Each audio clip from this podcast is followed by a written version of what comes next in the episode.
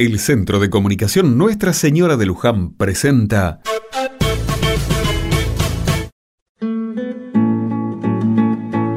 Otra mirada.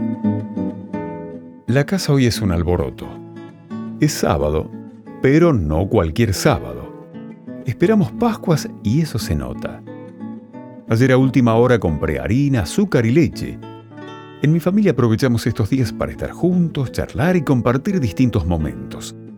El lugar de reunión de hoy es la cocina.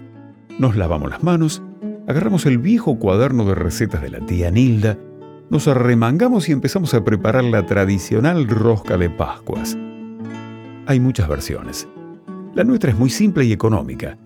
En un recipiente ponemos levadura y la disolvemos con leche tibia. Por otro lado, batimos huevos con una pizca de sal y azúcar. Sumamos la levadura un poco de ralladura de limón y manteca pomada. A todo eso le agregamos harina, amasamos y dejamos reposar. Mientras preparamos la crema pastelera y cuando ya la tenemos, armamos nuestra rosca en una asadera. Decoramos y al horno. Esta casa hoy tiene un perfume distinto. Un perfume que tiene que ver con la reunión, la esperanza y la celebración. Ya te pasé la receta. ¿Te animás a hacerla?